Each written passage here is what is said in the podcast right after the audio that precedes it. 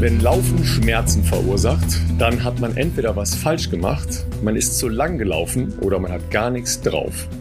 Was wirklich die Ursache ist, klären wir jetzt im Bestzeit-Podcast von Philipp Flieger und Ralf Scholz. Da, da lacht er schon. da, da lacht er schon. Philipp, wie sieht's aus? Hast du Schmerzen? Ja, Ralf, guten Morgen. Ich, ich kann jetzt wieder lachen, weil, weil ich so halbwegs mich wieder äh, wie normaler Mensch durch meinen Alltag bewegen kann. Treppensteigen äh, nicht mehr ganz so unangenehm ist. Äh, denn ja, du hast natürlich vielleicht ein bisschen auf äh, mein Marathon-Erlebnis von Rot angespielt. Ähm, das würde ich, glaube ich, sagen, fällt ganz klassisch in die Kategorie Don't do this at home. Also ich meine, die Intentions, da mitzulaufen, waren natürlich die besten, äh, die es gibt, logischerweise. Also für einen guten Zweck irgendwo äh, Sport zu treiben, das natürlich ist eine Win-Win-Situation. Sport treiben cool, äh, eine gute Sache unterstützen auch sehr cool. Ähm, idealerweise sollte man natürlich vielleicht ein bisschen besser vorbereitet sein, als ich das war hat verschiedene Gründe gehabt jetzt, äh, würde ich sagen, warum das am Ende so war, wie es war. Ich habe Rot trotzdem sehr genossen, muss ich gestehen. Also das Rennen selber war sowieso Hammer. Dass die zwei Tage, vor allem ja Montag, Dienstag, Montag, Dienstag würde ich sagen, dass die jetzt nicht ganz so ähm, prickelnd waren und man den Bewegungsradius ein bisschen versucht hat einzuschränken. Das äh, ja hat einfach sicherlich auch die Vorbereitung mitgebracht, die jetzt nicht so war wie früher äh, für dieses Rennen. Ja, also das war natürlich ein ereignisreiches Wochenende. Ähm, ja, die ganze mal, Woche. Ja, die, also für dich die ganze Woche, klar. Ja. Äh, für mich ja nicht. Das war sogar relativ chillig, ähm, weil ich bin ja da ganz entspannt hingefahren. Ähm, habe da erstmal ein paar Sachen geklärt, ähm, habe am Freitagabend ja noch selbst einen kleinen Triathlon gemacht, ja, einen kleinen Triathlon, wo man nicht so weit laufen muss was halt auch sehr schön war. Da hatte ich natürlich auch den Vorteil, ähm, was alle anderen natürlich so ein bisschen gestört hat, es war vergleichsweise kühl im Vergleich zu den übrigen Wochen. Es war so 19 Grad. Hin und wieder so ein bisschen Drisselregen, ja. Ähm, es war gut organisiert, alles okay. Gut, es war für mich ein bisschen zu langes Schwimmen, weil die, die Schwimmdistanz war 750 Meter. Das ist jetzt mhm. in Relation zu den anderen Dingen lang. Ja, weil normalerweise ist ja okay. beim Triathlon das Schwimmen der mit Abstand kürzeste Part. Und das war jetzt mit 57, 20, 5 ah, ja. schon etwas länger als normalerweise. Aber die sind halt einfach hingegangen und haben die olympische Distanz halbiert, was eigentlich in Ordnung ist. Aber auch in der olympischen Distanz ist der Anteil des Schwimmens größer als zum Beispiel mhm. bei der Halbdistanz oder bei, äh, bei Ironman äh, oder Langdistanzrennen, weil ähm, die, glaube ich, als die das kreiert haben, also die olympische Distanz kreiert haben, da war eine große Diskussion, was ist die Distanz, die man bei Olympischen Spielen macht. Ja ist ja eine neue Distanz praktisch ähm, kreiert worden. Und da wollten sie jetzt das Schwimmen nicht so unter den Tisch fallen lassen und haben deshalb diese 1500 Meter für olympische Distanz eingesetzt. Ähm, ich glaube ja, dass Triathlon bei Olympischen Spielen noch viel geiler wäre, wenn das Langdistanz wäre. Ne? Weil du hast ja die Langdistanz äh, erlebt. Ich meine, gut, du hast ja nicht irgendeine Langdistanz erlebt, sondern du hast ja dann das Crazy Rot Wochenende erlebt. Ja, ähm, jetzt, jetzt berichte mal so aus deiner Läufersicht. Ja, äh, Gemeinsamkeiten, Unterschiede.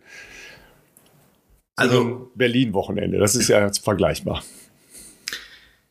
Also ich habe viel gehört natürlich von verschiedenen Leuten über all die Jahre, dass Rot so krass ist, so super special und, äh, und magisch und überhaupt. Aber ich war weder als Zuschauer noch als Teilnehmer ähm, von der Staffel oder was, war ich ja jemals dort. Deswegen, man hat natürlich schon so eine grundpositive Einstellung zu diesem Event gehabt, aber gleichzeitig trotzdem irgendwie keine Erwartungshaltung, weil ich weiß natürlich, wie es ist oder für mich in der Vergangenheit war, wenn ich in Berlin bei irgendwelchen großen Rennen gestartet bin und da irgendwo auch ein bisschen, ich sage jetzt mal Heimvorteil oder wie auch immer hatte, dass ich da ähm, außergewöhnlich auch, auch unterstützt wurde an der Strecke oder auch viele Menschen einfach unterwegs getroffen habe die Tage vorher. Das ist natürlich auch immer sehr besonders gewesen, aber das ist natürlich dann schon eine sehr hohe, ähm, wie soll ich sagen, das, das hängt man natürlich schon sehr hoch. Da sind auch wahnsinnig viele Menschen am Start. Es ist natürlich so, in Rot sind auch viele Menschen am Start, aber es ist ja an sich jetzt nicht mit 45.000 Menschen von dem Berlin-Marathon zu vergleichen. Insofern dachte ich mir, ich lasse mich einfach mal überraschen, was da wirklich los ist. Dann ist natürlich Rot jetzt auch keine Metropole wie Berlin. Deswegen dachte ich mir, Mal gucken, wie das so wird. Und um jetzt gleich mal das Ende vorwegzunehmen, es hat mich umgehauen, wie geil dieses Wochenende, einschließlich natürlich des Wettkampftages war. Und habe mir das echt die letzten Tage nochmal in Ruhe durch den Kopf gehen lassen. Es ist für mich, Und da muss man jetzt gerne mal einhaken. Also ich, ich, ich bin Freizeitläufer jetzt, Leute. Ich bin Freizeitsportler. Ich habe mich auf diese Rennen Zero vorbereitet. Ich empfehle das nicht so zu machen. Hat verschiedene Gründe, warum die letzten Monate viel los war und äh, Sport keine Prio hatte bei mir. Aber dieses Erlebnis vom Ankommen, von dem Treffen auch am Freitag schon für diesen Community Run, aber natürlich auch vor allem am Sonntag, diese grundpositive Stimmung, von jedem einzelnen Helfer oder Volunteer, den du da getroffen hast. Ich habe keinen einzigen getroffen, der irgendwie bisschen grummelig war. Die waren alle überfreundlich, überhilfsbereit. Jeder Zuschauer an der Strecke war gut gelaunt. Wetter, okay, war auch top, haben sie wahrscheinlich auch gebucht, ja. Und, und, und dann einfach auch dieses Erlebnis auf der Strecke war hammerkrass. Ähm, ich werde gleich ins Detail gehen, warum das so krass war. Für mich zumindest, der ja wirklich nur als Staffelteilnehmer Just for Fun da reingeschnuppert hat sozusagen. Ich habe ja keinen ernsten Sport in dem Sinne da gemacht. Da ging es bei mir um nichts. Ähm, natürlich um die gute Sache, aber für mich jetzt leistungstechnisch war gerade gerade wurscht, ob ich jetzt eine Minute schneller oder langsamer laufe. Aber ähm, es ist leicht in meinen Top 3 reingekommen, äh, Top 3 der Marathonerlebnisse äh, meines Lebens. Und da gehört als den zwei, die vielleicht noch ein bisschen drüber stehen, auch Olympische Spiele dazu und sowas wie äh, Bestzeit und damals Olympia-Quali in Berlin. Und das habe ich einfach im Vorfeld überhaupt nicht erwartet, dass es so krass wird. Wie gesagt, ich dachte mir, ja gut, mal in eine andere Welt reinschnuppern, eine andere Sportwelt. Ähm, ich bin da immer natürlich ganz offen und so. Aber ich hatte während des Laufens fast durchgängig ähm, Gänsehaut.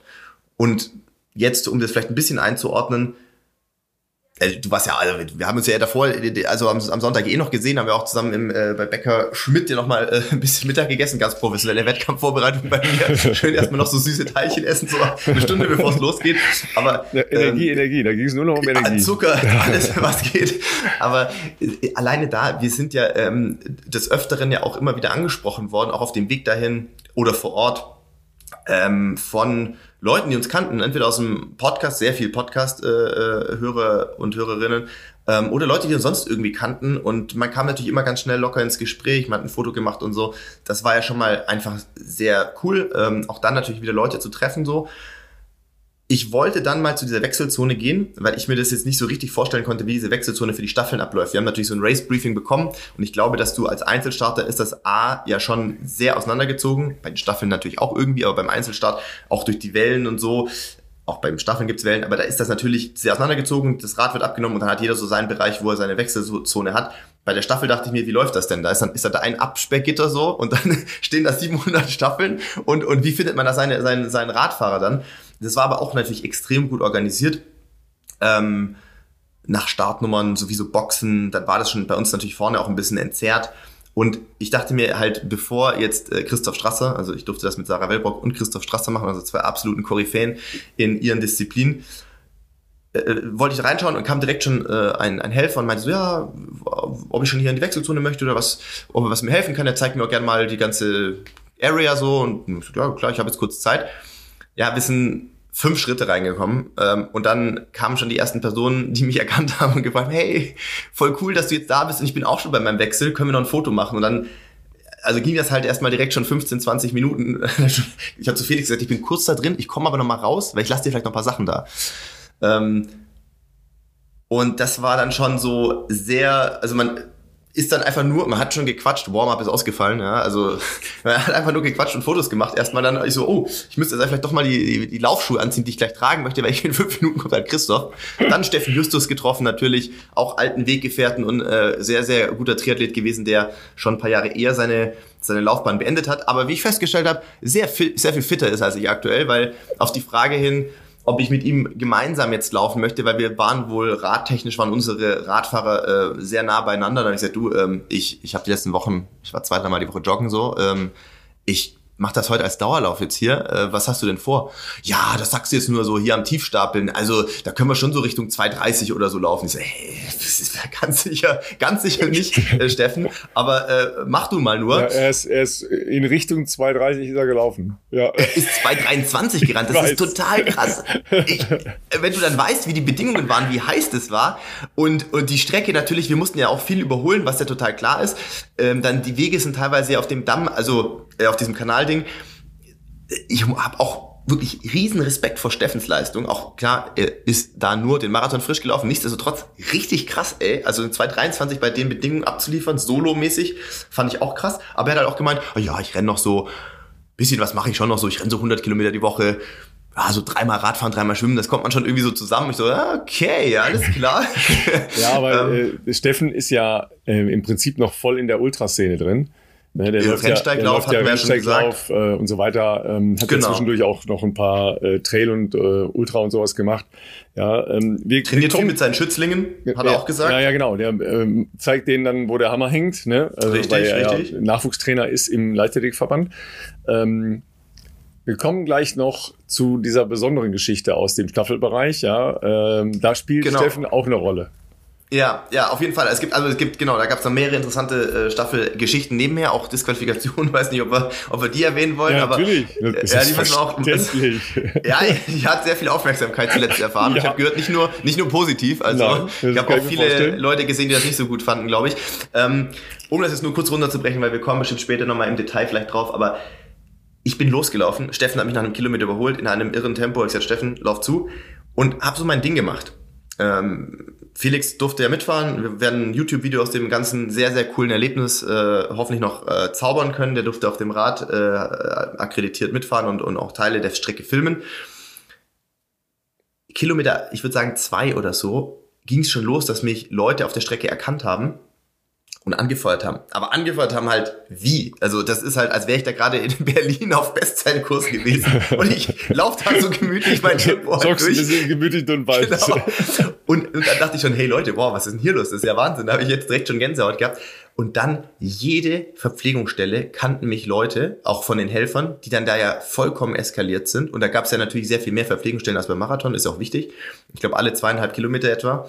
Ähm, an der Strecke durchgehend Leute, die mich gekannt haben, die Athletinnen und Athleten, die wären, also die gerade eine fucking Langdistanz gemacht haben, also die wirklich was geleistet haben und nicht jetzt einen Marathon gejoggt sind, so wie ich.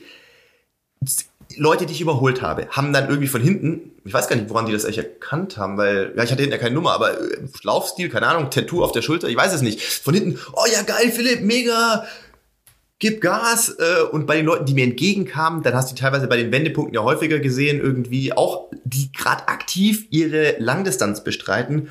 Ja, mega geil, dass du heute hier mitmachst und so, ey, super. Und ich war, also nach 10 Kilometer war mein Puls allein schon deswegen oben, weil, weil es so krass war, was da passiert ist mit Stimmung. Und das hat sich durchgezogen über die gesamte Strecke. Klar, es gibt natürlich auch diese äh, besonderen Cheering Zones, wo ja dann auch meistens noch Sprecher da sind aber auch da, in, in, ich sag jetzt mal, für mich jetzt, das ist natürlich auch alles, ich glaube, Triathleten sind sehr Ausdauersport interessiert und zwar nicht nur auf ihren Sport bezogen, sondern natürlich auf die äh, jeweiligen klar, Teildisziplinen. Wir, wir, haben ja auch äh, immer wieder gesagt, also für euch, äh, die jetzt zuhören, es ist ja eine große Gemeinde der Lauf-Community, aber eben ja. auch sehr viel Triathlon-Community. Und es, ich kann mir vorstellen, dass heute auch ein paar dabei sind aus äh, der Rot-Bubble, sage ich mal. Logischerweise, ähm, die Folge mit Felix Weißhöfer hat uns natürlich nochmal äh, richtig ja. halt auch äh, Traffic gebracht auf unserem Podcast, auf unseren Accounts und so weiter. Ähm, und unsere Top 10 All-Time ähm, ist jetzt bereichert durch diese Folge. Die wird halt auch ganz klar die Eins werten. Äh, sind jetzt schon fast 13.000 Downloads und Streams.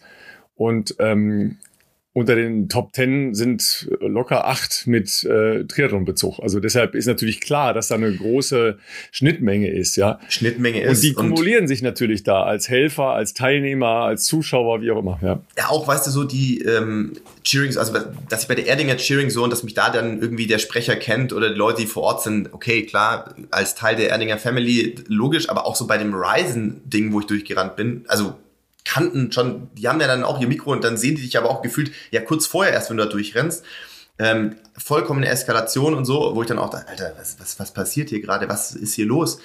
Und ähm, das hat mich wirklich krass geflasht, muss ich sagen. Also das war, war echt der Hammer. Wobei man natürlich sagen muss, dass äh, Philipp ähm, einen wesentlichen Teil ausgelassen hat, denn er konnte ja. leider nicht morgens um sechs am Kanal sein. das, das stimmt.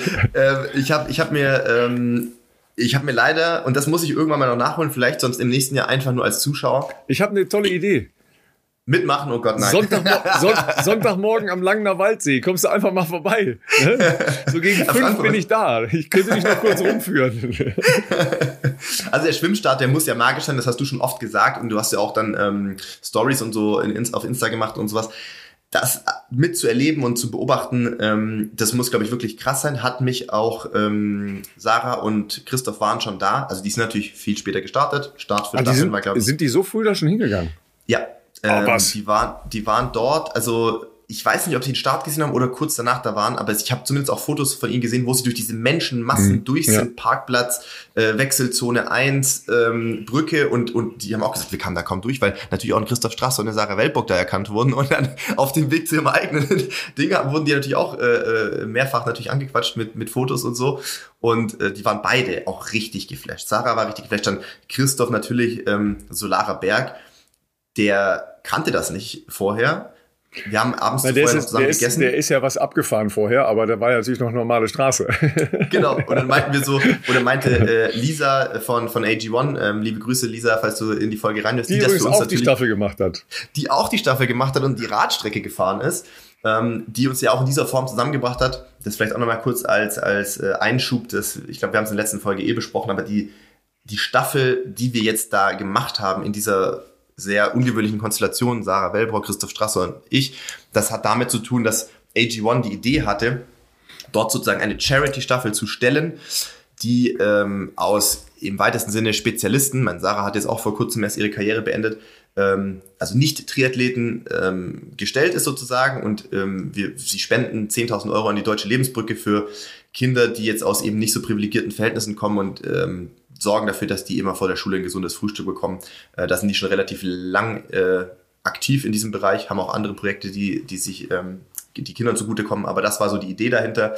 Und dann hatten wir beim Abendessen am Samstag, saßen wir beieinander und haben gesagt, ja, Christoph, also du hast bestimmt auch schon natürlich wahnsinnig viele krasse Rennerlebnisse gehabt, so, aber Solarer Berg, sagte Lisa noch, ist schon auch richtig, ist schon richtig krass. Und dann war er so, aha, wieso, was ist denn da so? Also er ist den halt hochgefahren, wie du sagst, natürlich noch keiner da gewesen am Samstag, ähm, außer das, was am Boden halt angeschrieben steht, vielleicht schon. Und dann haben wir ihm halt so ein paar Fotos und so Clips gezeigt. da haben wir schon gemerkt, das sind schon so ein bisschen Alp-DS-Vibes wahrscheinlich. Und der kam danach. Wir haben uns ja dann im Stadion nach dem Zielanlauf darüber noch unterhalten und der war so, Alter, was war das? das war so schwer, nicht zu überpacen, einfach weil es dich so gepusht hat, ähm, da durchzufahren. Der war auch richtig begeistert. Richtig begeistert. Ja. Also morgens, ähm, ich bin tatsächlich ja zum Start da gewesen. Ich war so äh, ein paar Minuten vor dem ersten Start dort. Was erst schon mal cool war, ich bin mit dem Auto ähm, in die Nähe der, ähm, der Innenstadt gefahren, weil ich ja dann abends noch nach Hause fahren musste. Ähm, und bin dann mit dem Rad rausgefahren zum Schwimmstart. Ja, das ist dann so sechs, sieben Kilometer raus. Es war schon eine Karawane. Ne? Also mhm. endlos Menschen mit, mit Rädern, teilweise Leute da rausgejoggt, ja, haben dann ihren, ihren Long Run rausgemacht sind dann halt ein Teil noch an der Strecke mit den Schwimmern äh, zusammen, ja, und dann wieder ähm, nach äh, Rot zurückgerannt, weil ich habe teilweise die Leute dann gesehen, die dann wieder zurückgejoggt mhm. sind, aber endlos viele Fahrradfahrer. Es war relativ kühl morgens, ne? Es war 10 Grad. Mhm. Also das war, äh, weil, die, weil das ganz klar war die Nacht davor. Und dann komme ich da an, oben auf der, auf der Brücke. Ja, da waren Viererreihen auf dieser Brücke oben. Ja, und das ist ja eine, das ist ja eine, eine, eine Straße über diesen Kanal halt drüber. Ja. Und man sieht da oben so die Landschaft, aber du siehst natürlich keinen einzelnen Schwimmer, du kannst da nichts erkennen jetzt von der Brücke aus. Es ist viel zu hoch. Ja, ja, ja. Trotzdem Viererreihen, ja, auf dieser Brücke. Und zwar seit einer Stunde, bevor der erste Startschuss da fällt. So, dann ist ja Wellenstart, das heißt, alle äh, paar Minuten wird dann ähm, da wieder die nächste Welle rein und dann ähm, gibt es doch mal jedes Mal einen Kanonenschuss für die nächste große Welle. Also das war schon relativ cool. Und die Staffeln, das hat mich auch ein bisschen überrascht aber, aber ist natürlich richtig so. Die sind ja ganz am Ende gestartet, erst um 9 Uhr, also erst zweieinhalb genau. Stunden nach dem Start der Profis. Ist aber auch richtig, klar, ihr musstet dann natürlich ein bisschen durchs Feld durch. Wenn, äh, aber wenn Staffeln hat ja nicht Prio. Das finde ich, nee, nee, wie du eben. sagst, absolut wichtig. Staffel ist so ein nettes Beiwerk, ein cooles ja. Erlebnis für alle Staffelteilnehmer, aber ich fände es, glaube ich, extrem nervig aus Profisicht oder aus der Sicht, die da wirklich was abfackeln, wenn dann ständig so Staffelleute, also über ehrgeizige Staffelleute meinen, sie müssen da, was weiß ich, was frisch du, auch noch frisch äh, irgendwie Ja. dazwischen rum, rum, äh, rumfunken. Das, Ja, also tatsächlich Ähm, echt gut. äh, gab's dann ein so eine Stelle, äh, da komme ich gleich noch zu. Also jedenfalls war ich dann da draußen, bin dann runtergegangen an den Kanal, weil man da echt toll sehen kann. Ja, und da standen die Leute auch in Dreierreihen, ja, und dann schwammen die aber ja erst in die andere Richtung. Also die schwimmen erst eine halbe Stunde in die andere Richtung, ja. Das heißt, Ja. eine halbe Stunde später kommen die erste an.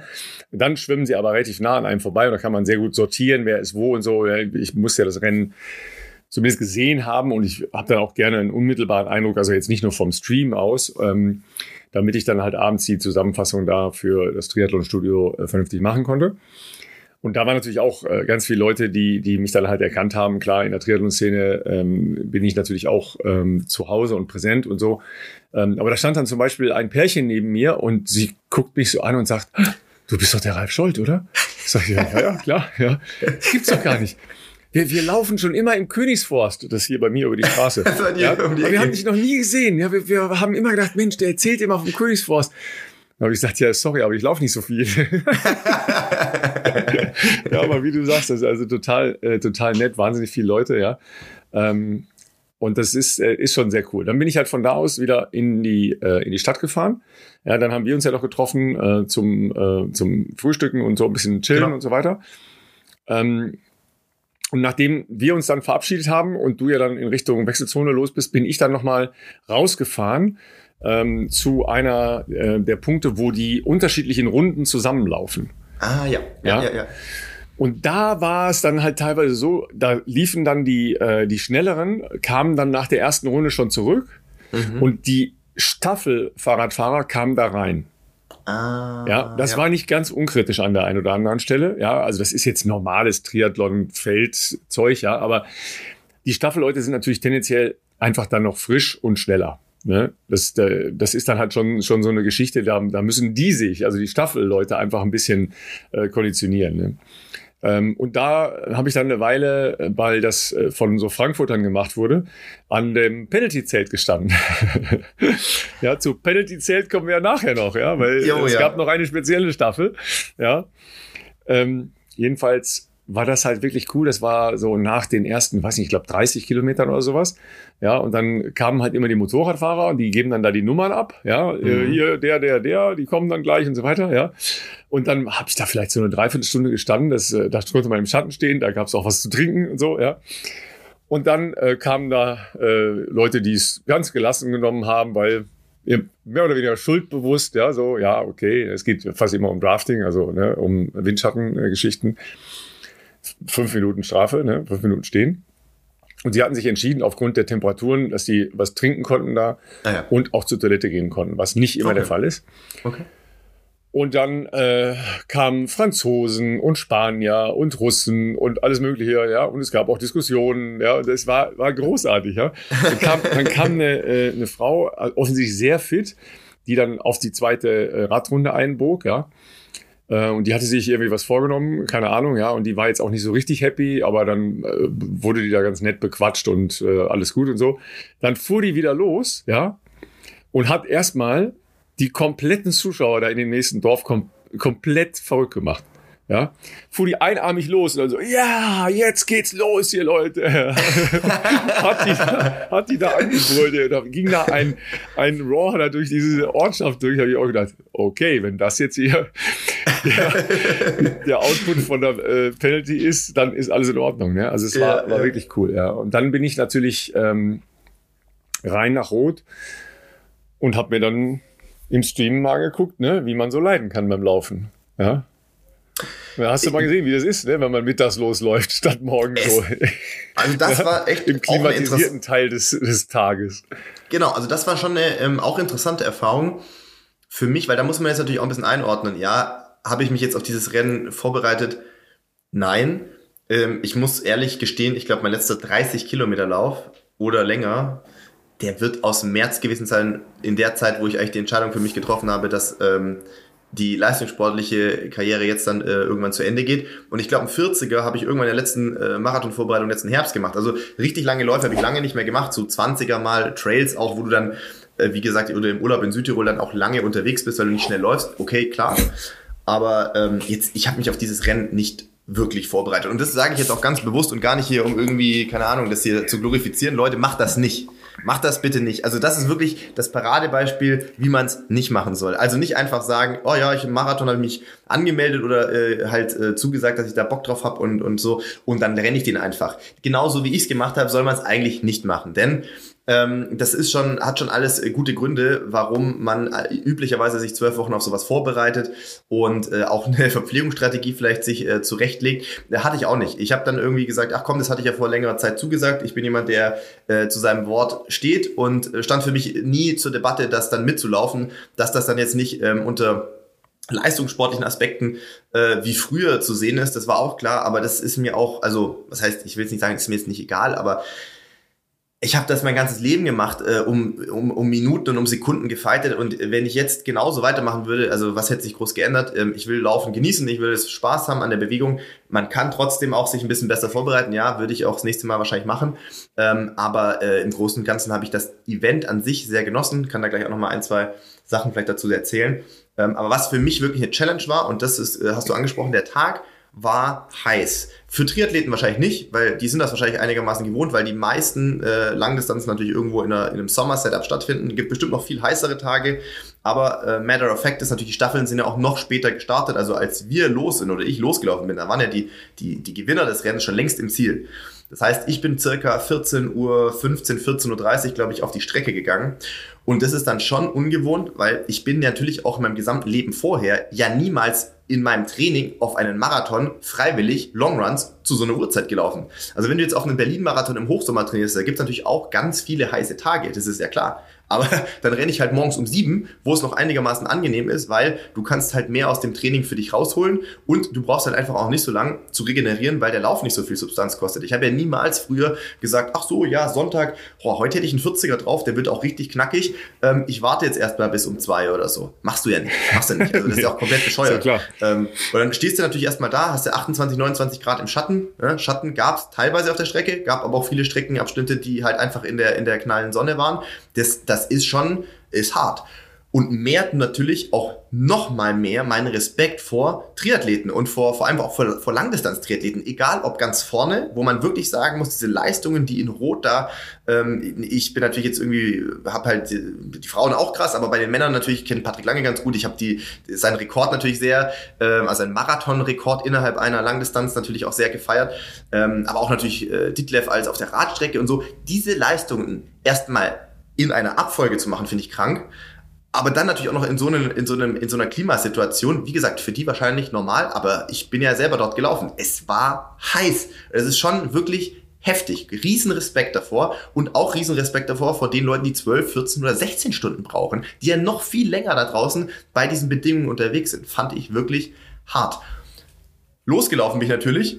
Klar, tagsüber, vormittags versucht noch genügend zu essen, vor allem schon vorzutrinken sozusagen. Ja gut, lauf die erste Verpflegung durch nach zweieinhalb Kilometern, ähm, hören nur von hinten Felix so, ähm, Philipp, willst du eigentlich nicht schon was trinken? Und ich so, ja, Felix, äh, Kilometer 2,5. Ich habe gerade noch drüben in der Wechselzone was getrunken, was soll ich jetzt was trinken? Ey, Kilometer 5, dachte ich mir, ja, ich nehme alles, was geht. Ich habe jetzt schon den komplett trockenen Mund. Ich habe hab, hab einfach schon gemerkt, oh je, das ist viel zu wenig. Natürlich mit Wasser und Eiswürfeln immer übergossen ähm, und habe relativ schnell registriert an diesem, an diesem äh, Kanal, dass das hier no joke ist. Also, dass, dass das wirklich eklig ist. Und ich bin auch nach Kilometer 10 ungefähr dazu übergegangen, jede Verpflegungsstation durchzugehen. Ähm, und jetzt äh, denkt sich vielleicht der ein oder andere zu Hause, warum gehen? Ähm, weil ich da schon gemerkt habe, dass ich sonst nicht in der Lage bin, halbwegs adäquat mich zu verpflegen. Nochmal, als Marathonläufer, als ernstzunehmender Marathonläufer vor in früheren Jahren, so will ich sagen, da hatten wir natürlich eine sehr ausgeklügelte äh, Verpflegungsstrategie, die bei uns immer darauf gefußt hat, eigentlich, also zumindest bei mir, es ist ein Getränk, mit Kohlenhydraten angereichert. Die letzten Jahre war es bei mir eigentlich immer dieses Morten 320 und ich habe jede fünf Kilometer üblicherweise 200 bis 250 Milliliter, weil ich ein großer Läufer bin, ein schwerer Läufer, ich schwitze dadurch auch mehr, verliere mehr Flüssigkeit und Elektrolyte, dass ich das trinke. Wir reden jetzt aber von morgens im April oder September, Oktober oder whatsoever, also nicht im Hochsommer. Wenn du da durchrennst und selbst mit einem gemütlichen Dauerlauftempo irgendwo zwischen 3,45 und 4 Minuten und du kriegst so einen halbvollen Pappbecher, der ist halt also dann gemütliche Downlauftempo für deine Verhältnisse. Ja, für meine Verhältnisse, für meine Ja. Verhältnisse. Dann, ähm, dann, dann, dann ist der Becher trotzdem leer. Also da habe ich, das habe ich das zweite Mal ausprobiert und dann dachte ich mir, ja gut, das ist halt jetzt gar nichts drin. Da kann ich einen Tropfen auf meine Zunge noch machen. Also irgendwann bei jeder Verpflegung durchgegangen. Die ersten drei Becher Wasser immer Kopf, Shirt komplett nass gemacht, weil von Verpflegungsstation zu Verpflegungsstation, obwohl ich klatschnass war, komplett trocken bei der nächsten äh, Station. War wirklich verrückt. Ich habe dann selten erlebt, dass das so schnell trocknet. Und dann halt, naja, ähm, am Anfang dachte ich mir, oh, habt jetzt ja nicht so in letzter Zeit irgendwie mich sehr viel verpflegt, weiß nicht, wie der Magen so ist. Wir trinken mal ein bisschen ISO. Ey, nach 15 Kilometern oder 20, lass es Hälfte gewesen sein, alles, was da war. Ich so, komm, was habt ihr da? Äh, da waren ja auch so auch Kids, da konnte ich noch ein bisschen, äh, ein bisschen Spaß machen. Hast du ISO? Komm, ich nehme zwei Becher Cola, alles klar. Irgendwann Red Bull mit Wasser, habe ich in meinem Leben noch nie getrunken. Das wird aber ganz sportlich- aufgereicht übrigens. Genau, Ja. habe ich alles mir reingeleert. Hat der Magen auch echt erstaunlich gut mitgemacht. Ich habe, ich glaube, der offizielle Partner war Powerbar. Ich habe, weiß nicht, was jetzt mal mein letztes Powerbar-Gel genommen habe. Alles ausprobiert. Ich habe die Produktpalette der, der Powerbar-Gels in dem Wettkampf mal ausprobiert. Ähm, von normalen Gels, die sich tatsächlich nicht so gut schlucken lassen, wenn du nichts zu trinken hast, zu diesen Liquid-Gels. Leider gab es beim Liquid-Gel nur eine Geschmacksrichtung, die konnte ich halt nach fünf, sechs Mal eigentlich auch wirklich gar nicht mehr sehen, aber es gab halt nichts anderes. Und ähm, so habe ich da ein bisschen abenteuerlich experimentiert, was meine Wettkampfverpflegung anbelangt. Ähm, und äh, ja, bin da überwiegend auf, auf Gels ähm, zurück oder habe da zurückgegriffen. Getrunken war trotzdem, äh, habe ich viel zu wenig. Ich habe bei 25, ja, bisschen später nach 25, ich würde sagen so 27, 28 echt muskuläre Probleme bekommen. Ja, nicht trainiert adäquat. Das ist das eine Thema. Logisch, wenn du keine 40er oder 30er im Training machst, äh, woher soll der Körper diese Belastung gewohnt sein? Das ist natürlich total nachvollziehbar, aber auch ganz klar, weil ich einfach nicht ausreichend für meine körperliche Statur, wie auch immer, oder diesen Bedingungen äußerlich ähm, adäquat mich äh, verpflegt habe. Ich habe gemerkt, dass ich schon zu dem Zeitpunkt kaum noch schwitzen konnte. Also das, was nass war, war meistens das, was ich mich übergossen hatte. Ich habe nicht mehr groß schwitzen können. Ähm, und dadurch merkst du natürlich dann auch, dass Muskulatur relativ schnell zugeht. Bei mir waren es dann die Waden eigentlich, was so hauptsächlich der limitierende Faktor war und musste dann auch ganz, ganz, ganz klar äh, mein, mein Laufstil ändern. Ich musste, äh, ich konnte nicht mehr so fluffig, wie ich das jetzt vielleicht natürlich sonst machen würde oder in der Vergangenheit gewohnt war, so schön auf dem Vorfuß da hinschweben, sondern ich musste wirklich mehr über die Ferse laufen, weil ich schon gesagt habe, ey, ich kriege einen Wadenkrampf. Und da gab es zwei, drei Situationen, wo es kurz davor war, Berg nach Büchenbach hoch, Büchenbach ist natürlich richtig fies, weil ziemlich weit hinten. Ne? Genau, Kilometer 33 oder was das da war, bin Ja. ich sogar mal kurz gegangen ähm, für, für eine Minute oder so. Ja, das war die weil ich dann 533er Kilometer, ich habe es gesehen. Genau, genau, weil ich dann gesagt habe, äh, da war Felix mir gesagt, oh, oh, oh. Das war, das war gerade kurz, also ganz kurz davor, dass die Waden hier komplett dicht gehen. Dann bin ich da kurz mal äh, eine Minute marschiert und dachte mir, uh, mal gucken, wie sich das gleich anfühlt. Und dann ähm, hatte ich noch einen Morten Koffeingel in der, in der Hose hatte ich dabei. Habe ich gedacht, komm, da ist auch noch mal ein bisschen Salz drin, das gönne ich mir jetzt noch mal. Und dann ging es noch ganz gut bis ins Ziel, sage ich jetzt mal. Aber ähm, wie gesagt, vom Trinken her war es viel zu wenig. Und das hast du halt dann relativ schnell gemerkt. Wie gesagt, einerseits, dass man merkt, man schwitzt nicht mehr. Und auf der anderen Seite, dass das dann oft schnell einhergeht mit irgendwelchen muskulären Problemchen, sage ich jetzt mal. Wie gesagt, bei mir, es ging ja um nichts, alles halb so wild. Aber auch mit, äh, mit Carbon-Schuhen, Leute, die Schuhe, die sind gut. Wir laufen aber auch nicht von alleine. Also Training ist halt auch wichtig, um das vorzubereiten. Kann ich jetzt aus, als, als Tester sagen, wenn ihr, wenn ihr nicht adäquat für einen Marathon trainiert, die Schuhe werden euch jetzt nicht von alleine über diese Strecke tragen. Und, ach so, das vielleicht noch Ja. kurz. Ich habe es erstmal angefangen, feste Nahrung zu mir zu nehmen, weil Ja, auch was. Ich dachte mir, why not? Jetzt bin ich schon hier und ich laufe hier an diesen ganzen Sachen vorbei und habe bisher immer nur getrunken oder Gels genommen. Ich glaube, bei Kilometer, da war es mir dann auch egal. Das war schon auf dem Rückweg nach Büchenbach, kurz vor Rot wieder. Ja, da geht's so einen Berg Das ist diese. Unterführung, genau diese Ja. Unterführung und dann äh, war da äh, eine Verpflegungsstelle, wo ich ja dann quasi auf dem Hin- und dann auf dem Rückweg Mhm. passiert habe. Da waren halt auch ganz coole, also überall waren coole Helfer und so und Volunteers dabei. Ähm, und da war auch einer dabei, der kannte mich ganz offensichtlich, weil er auf dem Hinweg steht, jo Philipp, was können wir dir auf dem Rückweg anbieten? Und ich ey, keine Ahnung. Alles, was hilft, würde ich nehmen. Und dann habe ich da halt auch einmal kurz, bin ich ein bisschen länger stehen geblieben, habe ein paar Sachen getrunken und dann meinte, hey, wie sieht's aus? Hast du vielleicht Bock auf eine Melone? Warum Komm, nicht? why not? Ich, ich fesper noch ein bisschen Melone auf dem. Rückweg. Sag mal, der, der Typ, ey, hält da erstmal an, nimm mal das Buffet ab, ey, weil du sollst laufen, ey. Hallo, geht's noch oder was? Also es war sehr, also war wirklich sehr cool, dadurch, dass es halt nicht so ernst war wie früher, konntest du, also konnte ich das einfach mehr genießen und auch den Austausch mit den Leuten an der Strecke mehr mhm. genießen. Du konntest ja. halt wirklich, ähm, wenn du es nicht um jede Sekunde geht oder irgendwas, ich habe jedes Kind, was die Hand ausgestreckt hatte, in Rot an der Strecke irgendwo äh, Zieleinlauf, habe ich natürlich abgeklatscht. Es gab oft auch äh, Kids, die so Schilder gebastelt hatten äh, und da irgendwo standen hier äh, Tap here for Power, natürlich überall vorbeigelaufen hier, äh, äh, abgeklatscht und so. Das war natürlich schon cool. Das war für die, glaube ich, ganz, ganz nett und, und hat mir natürlich auch Spaß gemacht. Jetzt kommen wir mal zu den harten Fakten, ja. Längster Lauf meines Lebens. Längster Lauf deines Lebens. Noch nie zwei Stunden, zeitlich. noch nie zwei Stunden 45 gelaufen. Ich glaube nicht, ja? nee, ich glaube nicht. Äh, Philipp kam ins Ziel, habt ihr ja vielleicht auf unserer Story gesehen. Ähm, Beine total zerstört. Beine waren komplett durch. ich musste ganz klein bisschen lachen. Dabei bist du gar kein Fahrrad gefahren vorher. Du hättest schwimmen sollen vorher, das war besser gewesen. So 3,8 würde, würde ich vorschlagen. Und also mein Physio hatte am Dienstag auch seine Freude, das kann ich vielleicht schon ja, mal sagen. Ja, ich freue mich auch jetzt im Anschluss nochmal hinzuschauen, weil ich habe es, glaube ich, selten geschafft nach einem Marathon, PB-Marathon vielleicht aus, sogar, dass die Beine so zerschossen waren. Achso, das, ja, ja, das glaube ich sofort, ja. Also jetzt an dieser Stelle wirst äh, du, Philipp, ja auf jeden Fall und ihr vielleicht auch an den Schilderungen ähm, mich ein bisschen besser verstehen, warum ich sage, ey Leute, das ist so crazy, nach dem langen Schwimmen und dem noch viel längeren Radfahren, dann noch Voll Marathon laufen. Und wir sehen, wir, wir reden hier ja fast immer von Sommer.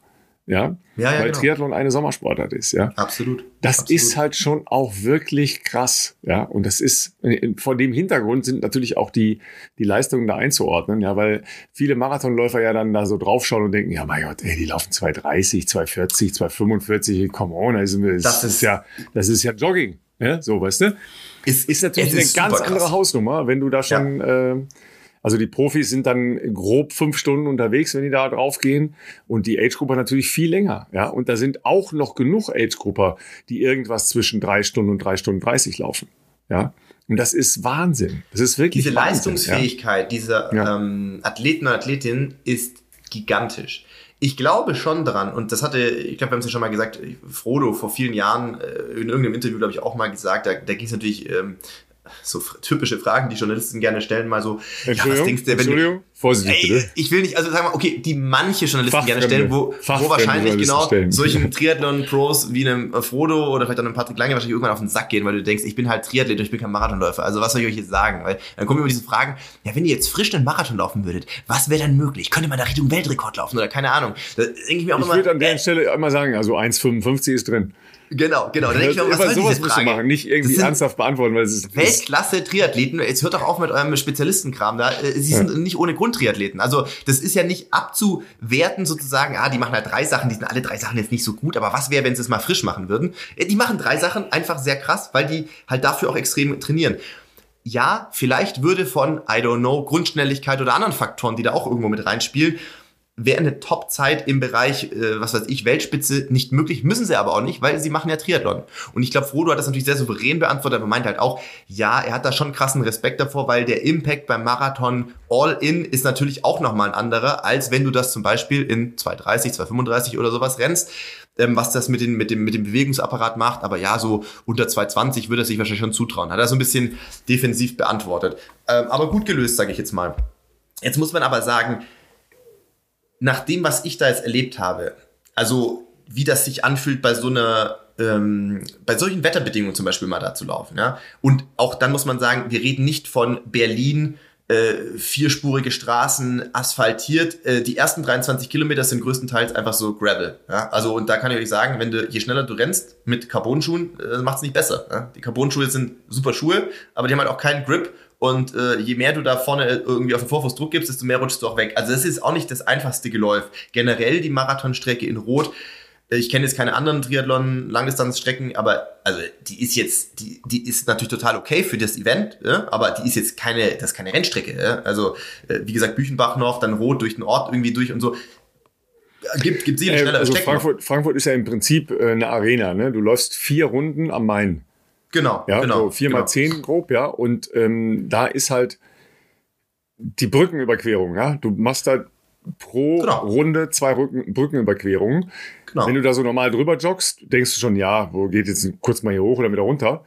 Aber du weißt es selber, ja, das Hochlaufen ist das eine, das Runterlaufen ist halt richtig scheiße, ja, wenn du nämlich Wirklich plötzlich angenehmer. aus, aus Speed, ja, runterlaufen musst mit dem äh, Belastung aus Radfahren und dem bis dahin gelaufenen. Das Die ist Bahn halt schon richtig zu, ne? fies, ja.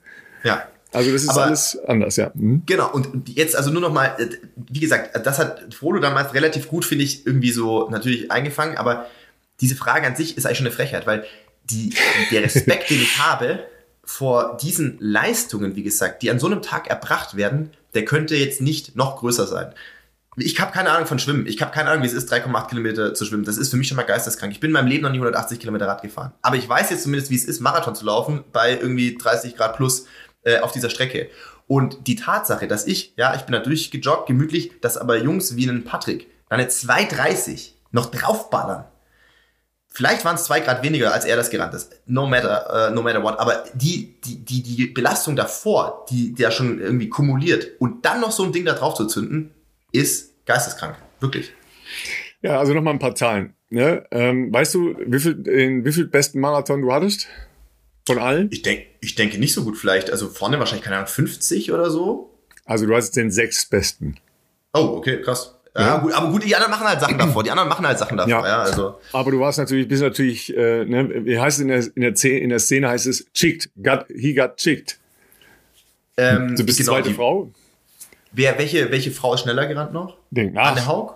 Anne Haug Selbstverständlich, Anna Haug. wahrscheinlich. Ja, Anne Haug. Minute schneller Das als müsste du, ich mal geben. 2,44. Das müsst ihr euch mal geben. Die rennt 2,44 nach dieser Vorbelastung. Das Ja. ist so krass. Ja, ist so also krass. ist natürlich auch eine außergewöhnlich gute Läuferin, klar. Ja, Chelsea Sodaro, Hm. die wir ja auch in dem Bereich eingeschätzt hatten, bei 38 Kilometer ausgestiegen, dehydriert, Hm. kompletter Zusammenbruch, ja, no chance, das Ziel zu erreichen. Sam Laidlaw, geführt zusammen mit Ditlev nach dem Radfahren, ja, ähm, der letztes Jahr Zweiter war auf Hawaii, kriegt bei Kilometer zweieinhalb die ersten Krämpfe in der Wade. Also der hatte die Krämpfe, die du Mhm. knapp vermeiden konntest. Der Typ ist ins Ziel gekommen. Ey, das, da, da habe ich richtig Chapeau. Ja, der war sogar Top 10. Der ist drei Haben Stunden wir nicht gelaufen. die, die Szene am iPad bei dir gesehen äh, oder am Tablet, wo, wo quasi Patrick an dem vorbei ihn überholt hat, weil er gehen donnert. musste? Weil er, ja, genau. Da dachte ich nicht, dass er das Ziel noch sehen würde. Nee, natürlich nicht. Natürlich nicht. Weil wenn du bei, bei zweieinhalb Kilometer Wadenkrampf kriegst, come Ja. on. Ja? Ja. Jeder, der das schon mal hatte, weiß, es ist endlos. Ja. Ja. Und ähm, was wollte ich noch sagen? Ich wollte noch ähm, auf äh, die Qualität der Staffelbesetzung aufmerksam machen. Qualität Ja. der Staffelbesetzung, genau, du hattest äh, gesagt. Also erstmal der schnellste Schwimmer war ein Staffelschwimmer, ähm, den hast du wahrscheinlich auch kennengelernt, Hannes Butter. Genau. Ähm, äh, guter, guter bis sehr guter Schwimmer gewesen. Ähm, jetzt auch ähm, im Triathlon-Bereich unterwegs und der ist 44 Minuten geschwommen, also schneller als die Profis.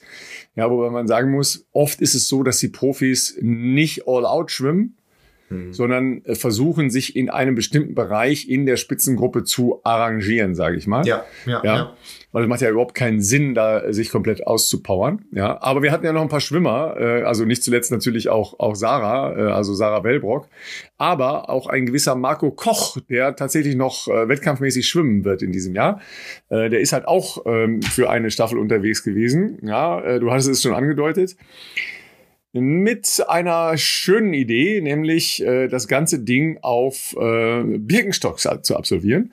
Ja, ich bin nicht hundertprozentig sicher, ob ähm, Marco die äh, 3,8 komplett mit mit Birkenstocks auch geschwommen ist. Ja, ähm, aber der ist 45 Minuten geschwommen und hat dann übergeben an Paul Ripke, den wird der eine oder andere auch kennen. Ja, äh, wie soll man sagen? Teufelskerl Tausendsasser, ne? So Angefangen mal als Fotograf, heute wahrscheinlich Genau, eher also Influencer Fotograf und der Reichen und Schönen. Unternehmer. Ne? Ähm, also der hat Formel äh, 1 viel gemacht und ja, so. ja, genau. Aber auch, äh, auch Models fotografiert, also, Ja. also High-Class-Fotografie. Ähm, der ist dann Rad gefahren mit Klick, äh, mit Klickverschraubung unter den Birkenstocks. ja. Richtig, ja, richtig. 180 Kilometer, das ist tatsächlich gar nicht mal so schlecht, weil wenn du die Dinger wirklich fest anziehst und da drin steckst, dann ist das okay. Ja.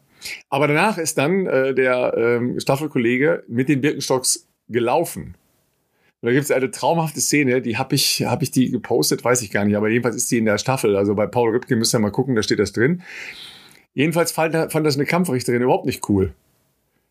Und die hat ihn dann angehalten und er wollte nicht anhalten, weil sie hatten das vorher besprochen mit den Veranstaltern und haben gesagt, pass auf, wir, wir machen das hier mit, äh, mit Birkenstocks und die sind ja auch da gewesen, weil sie, weil sie eben auch eine große Aufmerksamkeit außerhalb der, der Szene generieren. Der klassischen ja? Triathlon-Bubble, genau. Das wollte aber die Kampfrichterin nicht, nicht so gelten lassen. Nicht gelten nee. lassen. Ja?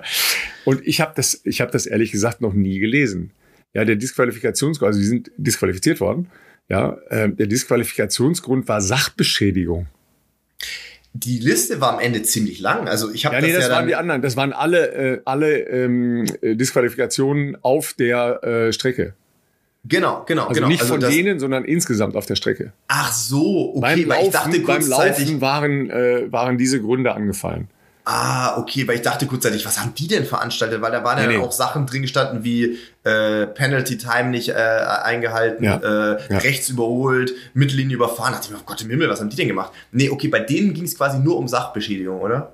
Ja, aber äh, was, du kannst doch mit deinen Klamotten machen, was du willst. Eigentlich schon. Also ich glaube, sie haben es natürlich versucht, so ein bisschen suffisant aufzugreifen, der Terminus Sachbeschädigung, äh, haben sich da ein bisschen in, in den Insta-Stories die Bälle hin und her ges gespielt, also Eugen und, ja. äh, und Paul Rübke.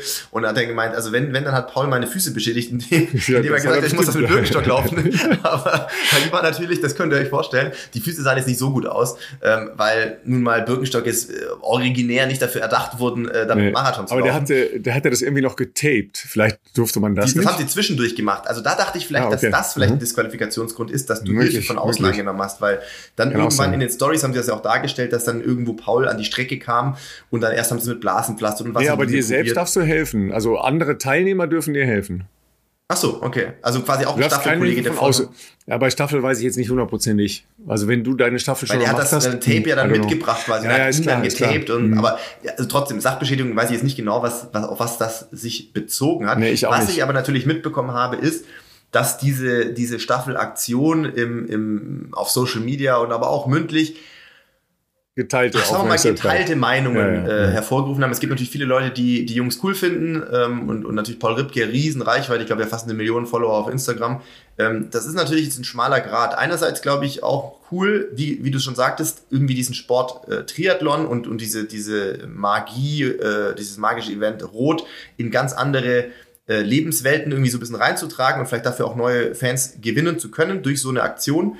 Auf der anderen Seite natürlich auch, da bin ich natürlich als so Sporttraditionalist, würde ich jetzt mal sagen, weil ich komme natürlich auch aus der Leichtathletik, wo Leichtathletik halt noch Leichtathletik war, vor, keine Ahnung, vor langer Zeit. Ich bin dann, ich, es ist halt immer nah dran, so eine Klamauknummer, dass das halt auch den Sport so ein bisschen ins Lächerliche zieht. Und auch wenn sie das bestimmt nicht so vorhatten, sage ich jetzt mal, ich finde es trotzdem ein schmaler Grad, dass es dann nicht respektlos wirkt gegenüber ähm, denjenigen, die da halt ernsthaft mitmachen. Weil es gab auch eine Szene, ich weiß nicht mehr, ob das einer der drei gesagt hat oder irgendwie ein Kommentar irgendwo war unter so einem Post zu dieser Aktion. Ähm, das war dann so, nagelt mich nicht aufs Wort fest, aber so, imagine, du wirst von einem Typen mit Birkenstock überholt, während du da gerade Sport treibst. Da denke ich mir halt aus verschiedenen Gründen. Punkt eins, ja, muss halt nicht sein. Ja? Also, aber wenn es schon so ist, es ist eine fucking Staffel. Es ist eine fucking Staffel. Die anderen Dudes und, und, und Frauen, die machen das halt also am Stück. Das ist schon mal also der große Unterschied. Und ähm, ja, ich bin da auch irgendwie zwiegespalten. Wie gesagt, ich bin grundsätzlich immer offen für solche Aktionen und auch ähm, neue neue ähm, Zielgruppen zu erschließen, so würde ich jetzt mal sagen. Das, das ist, muss man, glaube ich, als Sport auch machen, um, um, um relevant zu bleiben und auch äh, äh, ja, mehr Menschen dann immer dafür zu begeistern. Aber ja, ist dann auch schwierig, dass das dann halt nicht ins Gegenteil umschlägt. Und wie gesagt, aus der Triathlon-Szene gab es, glaube ich, durchaus auch viele, die das gar nicht so cool fanden. Gut, dann äh, komme ich jetzt gleich noch auf die besondere Geschichte. Also erst noch mal zwei äh, zwei Mentions, ja. Ähm, Max Levy, ja, ähm, hm. einer der besten äh, Bahnradsportler der Welt, inzwischen äh, Nachwuchsbundestrainer. Der hat auch schon Langdistanz gemacht, äh, zweimal äh, in Frankfurt. Äh, der war auch in der Staffel unterwegs, äh, auf dem Rad mhm. logischerweise.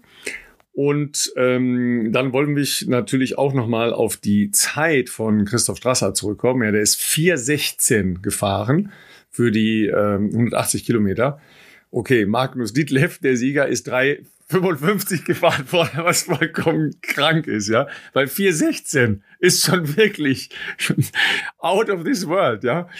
Und Christoph war ja genauso geflasht, ja, weil, weil der hat es natürlich auch unterwegs, ja. Ich meine, der, der hat natürlich auch sonst ja ganz andere Rennen, ja, wo erstmal nicht so viele Leute sind, ja. Und, und der ist natürlich dann da durch das Feld durchgemäht und der hat natürlich wahnsinnig viele Menschen gesehen und, und, und Sachen erlebt. Und der sagt auch, ey, das ist ja unfassbar, was die da vorne fahren. Absolut, ja. absolut. So, und jetzt kommen wir zur besonderen Geschichte. Ne? Hast du ja wahrscheinlich gesehen, ja. Nämlich die äh, Radfreunde Hilpoldstein. Zweite Staffel. Mhm.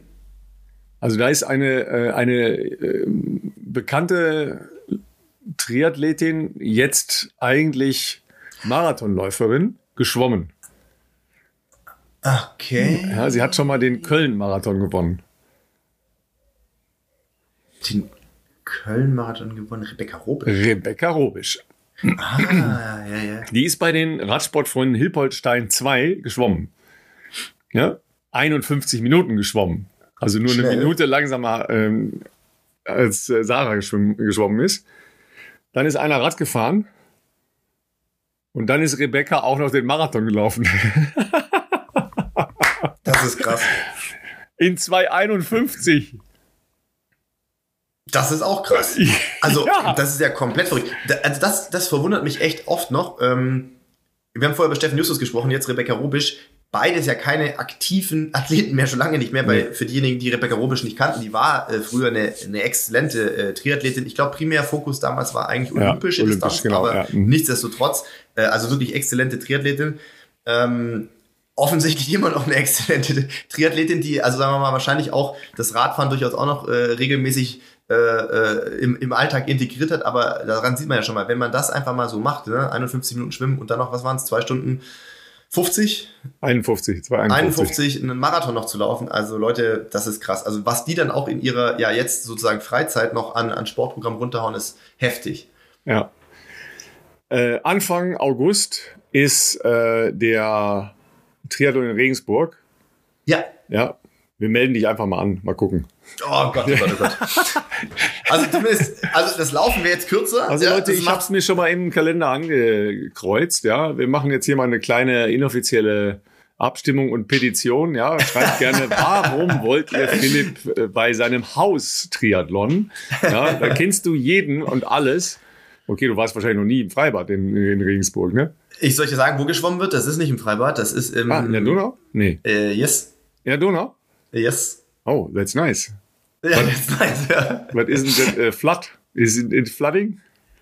Ähm, es ist, lass mal überlegen, die starten erstmal stromaufwärts, soweit okay. ich das noch richtig früher, also da, ich meine, ich habe da einmal die Staffel mitgemacht äh, vor ja, das ist schon lange her. 2016, 17 würde ich sagen, haben wir da ah, okay. Staffel gemacht. Mhm. Oder 14 vielleicht sogar schon. Und damals bist du äh, mehr oder weniger unter dieser einen Brücke fast gestartet und dann erstmal ähm, stromaufwärts und mhm. dann wieder runter quasi. Mhm, okay. Und ja, je nach, genau, wie du sagst, je nach Situation, wie so Wetter vorher ist, ähm, Donau kann schon, also hat schon Strömung. Ja, genau. Also da wird es meistens gemacht, dass dann äh, das so getimt wird, dass die. Irgendwie, oder? Nee, das wird nicht, ja, wenn das geht, aber das glaube ich nicht, die Donau ist ja viel nee, das andere breit. Wehr, nee, genau, das geht nicht. Das andere Wehr ja, das ist natürlich nicht. weiter ähm, oben. Nee, das wird das oft so gemacht, nichts. dass dann die Zeit ungefähr so grob kalkuliert wird, dass die mhm. Zeit dann adäquat ist einer entsprechenden Zeit, die man in stehendem Gewässer erzielen würde. Okay, okay. Ne? Also ja, zum ja. Beispiel beim Bonn-Triathlon wird, äh, wird im Rhein geschwommen. Ähm, das, da ist die Strecke viel länger, man schwimmt aber mit der Strömung. Okay, ne? ja, ja. Oder ja, beim, äh, beim 73 in Luxemburg schwimmt man halt auch in der Mosel. Das, da bin ich schon äh, gestartet. Ähm, dann schwimmt man halt erst ein Stückchen ähm, gegen die Strömung. Die Strömung ist da allerdings sehr, sehr äh, niedrig, ja. Ähm, und dann schwimmt man einen größeren Teil mit und dann wieder ein Stückchen zurück. Also so macht man das dann. Ähm, es ist ja eine olympische Distanz bei dir. Es gibt, glaube ich, auch eine Volksdistanz. Da muss, ich noch, da muss ich noch mal nachschauen. Ja, da müsstest Gibt's du nur 250 Meter schwimmen. Das sind fünf Bahnen. Das klingt jetzt schon eher machbar, aber. Ja, ne? Das sind dann wahrscheinlich 20 Kilometer Radfahren. Das ist so, so ungefähr das Ding, was, was äh, ich da in, in Rot gemacht habe. Das ist dann wahrscheinlich irgendwie 5 und äh, 20 Radfahren. Das kannst du auch im Hollandrad machen, 20 Radfahren. Ja, 20 Radfahren, äh, also da habe ich noch ein, ja. ein, wollte sagen, ein uraltes äh, Rennrad von wahrscheinlich das 15 Jahre alt ist, was eigentlich mein ja, Stadtrad ist. Ihr seht schon Leute, ne, diese kleine Nummer nimmt, nimmt Konturen an, ja. Aber ja, das ist natürlich. Ich hatte schon einen ganz kurzen Austausch mit einem dir sehr nahestehenden Menschen, Jetzt bin ich gespannt. Wahrscheinlich hat Felix gesagt, ja, können wir machen, das gibt guten Content nein, für YouTube. Nein, nein, nein. Es ging am Sonntag darum, äh, sagen wir mal so, eine Kernaussage war, bring ihn bloß nicht auf doofe Ideen. dann ist es bestimmt Barbara gewesen. Die denkt sich dann auch oft, wie jetzt hier bei, bei, bei, bei Rot mit dem, mit dem Marathon so irgendwann, du weißt schon, dass du einfach in den letzten Wochen eigentlich gefühlt nichts trainiert hast. Ja? Also, und ich so, ja, schon, aber ich habe gesagt, ich mache das. Also muss ich das halt machen. Ich muss mich einfach hinstellen. Wie, wie, wie wird das bei, ich weiß nicht, wer früher die Serie How I Met Your Mother gesehen hat, aber da hat doch Barney auch mal, gab es eine Folge, ging es ums Marathonlaufen. Und ähm, das, äh, ich weiß gar nicht mehr, wer es war, Ted wollte, glaube Marathon laufen in New York und meinte, er muss sich da voll vorbereiten und so. Um, und äh, ja, und dann kam halt Barney, äh, der Charakter immer sehr überheblich natürlich äh, in der Folge, meinte so, ja, wieso, wieso für einen Marathon trainieren? Was ist das Problem? Und dann haben sie gesagt, ja, weil es, weil es einfach, es ist 42 Kilometer. Also Barney, es ist 42 Kilometer, dafür sollte man im Vorfeld äh, wirklich trainieren. Also für einen Marathon gibt es nur zwei Regeln. Anfangen zu laufen, und dann aufhören zu laufen. Fertig. und dann hat er, das zwar auch hat er das gemacht. Hat er das auch gemacht, aber die, das Outro der, der, der Folge war dann quasi, dass er dann mit seiner Finisher-Medaille total stolz in die New Yorker U-Bahn geht und nach Hause fahren möchte. Das ist übrigens ein realer Klassiker. Ja. Genau, aber dann irgendwann äh, hieß es ja, das ist jetzt äh, die letzte Fahrt des heutigen Tages, äh, bitte steigen Sie an Ihrer Station aus. Und er aber einfach nicht mehr in der Lage war, aufzustehen, aufzustehen weil die Beine so zerstört waren. Und er kam aber auch nicht zur Halteschlaufe oben mehr hin. Dann musste er die Nacht in der U-Bahn verbringen. also sagen wir mal so, ähm, am Wochenende ist ja, wie gesagt, ähm, Ironman in, äh, in Frankfurt, ja, ähm, 6.15 Uhr, ja, ich winke euch, ja, geht's los mit der Übertragung bis 15.30 Uhr. Und zufällig ist meine Große auch in, äh, in Frankfurt, ja, weil mhm. sie äh, zu einer Party verabredet ist bei einer sehr guten Freundin, ja. Und die, die Freundin hat jetzt so mit Sport nichts am Hut, ja. Mhm. Und äh, bei denen heiße ich immer nur Raschelt, ja, weil das ist ja mein Insta-Name, ja. Und ähm, dann, dann so, ah, mein, mein Vater ist übrigens auch in Frankfurt am Wochenende und so, ah, Raschelt kommt auch. Ja, da ist ein, äh, da ist ein Ironman. Ja, und dann hat die, schreibt die Freundin so, so zurück, ah, oh, cool, lass mitlaufen. Ja, und dann, dann meine Tochter, ey, stopp mal, ja. Weißt du, was das, was das heißt, ja? Und die so, oh, ja, hm, ist wohl schwierig mitzulaufen. Ja, ist schwierig mitzulaufen, ja. Weißt du, was das Beste ist? Ja, sie erzählte dann, ja, sie erzählte dann meiner Tochter, ähm, ich wohne hier über so einem Laden.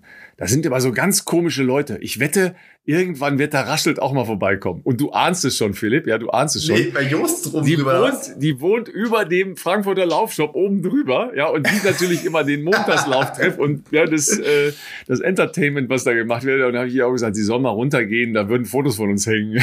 also, das ist geil. Ja, total, total crazy. Sie hat halt wirklich gar nichts so mit, mit Sport, die ist Model, ja, gar nichts äh, mit, mit Sport am Hut und äh, sieht halt nur immer äh, die viele Menschen, die montags da zusammen laufen gehen. Ja. Liebe Grüße. Ja. Und dann äh, haben wir das Wochenende, ja, das wird auch sehr, sehr spannend, weil das ist ja eine ähm, beim Profi, äh, im Profibereich eine reine Frauen-EM. Und das wird, glaube ich, auch ziemlich cool, weil es gibt keine klare Favoritin. Ja, sagen wir mal so die, ne, die, die Top-Läuferin, ähm, äh, Quatsch, Triathletin hatten wir am Wochenende schon, ne, mit Anne, mit Chase Stolaro, mit Laura Philipp. Und jetzt ist ähm, das ein sehr, sehr offenes Rennen. Äh, Daniela Bleimehl, äh, Kathi Wolf äh, aus deutscher Sicht, Svenja Toos und so weiter. Ähm, und auch eine, ähm, eine Amerikanerin, die auch von Dan Lorang betreut wird. Äh, mhm. Sarah True, weiß nicht, ob du das schon mal gehört hast, war auch die in hat in Frankfurt schon mal, ist sie doch schon mal gestartet und musste doch mit diesem Kreislaufbeschwerden sehr guter Mann und zwar, aufgeben. Und zwar eineinhalb Kilometer vor Ziel musste sie mit Kreislaufbeschwerden aufgeben. Damals die Übertragung von euch gesehen, das ja. sah leider echt auch nicht schön aus. Ja, äh, so, so ähnlich ging Chelsea Solaro, die ist ja auch. Ähm, aber die ist wieder da, ist äh, in der Zwischenzeit ähm, Mutter geworden und so weiter und äh, startet da. Also das wird, wird ganz spannend. Ne? So, ich habe ich hab ich hab dir noch eine sehr, sehr schöne Geschichte aus der Laufwelt versprochen. Ja, ähm, ich bin gespannt. Ja, und, und du kanntest den Namen erstmal gar nicht so richtig. Äh, das ist eigentlich auch spannend, weil es ist eine, eine unglaubliche Geschichte gewesen, die, äh, die weltweit Monate vorher schon äh, für Schlagzeilen gesorgt hat. Ähm, jetzt nochmal, Mary Decker. Who is Mary Decker? Ich glaube, eine Mittelstreckenläuferin. Ja, wenn ich also, es nicht komplett äh, falsch Das bin. ist erstmal richtig. Könnte es, ja? Zeitlich also, könnte ich es gerade gar nicht mehr so genau ein. Ich glaube, das war, war das nicht so ein Highschool-Phänomen in den USA oder bin ich jetzt ganz falsch? Ich muss mal eben zumachen, weil irgendjemand macht hier schon wieder Rasenmähen. Ja? Kein Problem. Nee, ich habe äh, äh, in meinem du bist Mikro ich natürlich, nichts gehört, Ralf, du bist aber- natürlich äh, nicht, nicht ganz falsch, aber auch nicht ganz richtig.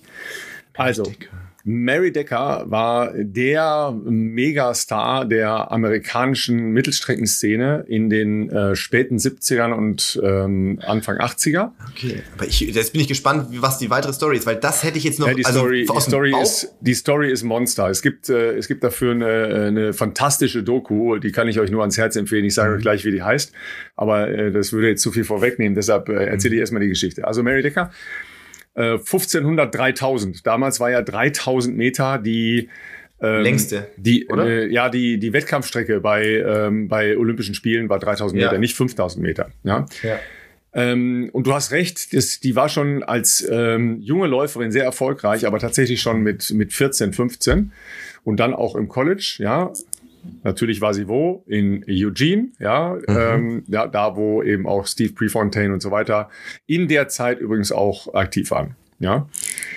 Und ähm, die ist dann halt auch ähm, in die Weltklasse vorgestoßen und zwar ähm, mit Weltrekorden und so weiter und so weiter. Ja, und ähm, hatte aber immer wieder Probleme mit Verletzungen. Ja, nicht ganz einfaches äh, familiäres Umfeld. Ähm, Vater hat sie und ihre ähm, Familie sitzen lassen, äh, kein Kontakt mehr und so weiter. Und ähm, ja, ne, also Laufen war ihre Determinante in, in ihrem Leben. Ja. Äh, 76 war sie verletzt, meine ich. Ähm, 80 dann Olympia-Boykott. Ja, haben wahrscheinlich jetzt äh, gar nicht so viele von euch auf dem Schirm. Ähm, es gab 76 schon einen Boykott. Da sind ähm, einige Staaten wegen ähm, der ähm, Apartheidsdiktatur in Südafrika nicht angetreten. Ja. Und äh, 80 gab es ja dann den Boykott der westlichen äh, Nationen äh, in Moskau. Als einzige westliche Nation ist welche Nation in äh, Moskau angetreten? Äh, die DDR. Richtig, Großbritannien. Oh, okay. Ne? Also DDR sowieso, weil die gehörten ja zu dem System. Wollte Äh, sagen, die ja, gehören ja dazu, die würde man zum- aber wahrscheinlich geografisch trotzdem in Ja, äh, nee, nee, aber Mitteleuropa äh, verorten. Großbritannien ist tatsächlich da Interessant. angetreten. Ja. Äh, Alan Wells war äh, Olympiasieger über 100 Meter. Ein weißer Waliser, der ohne Startblock gestartet ist.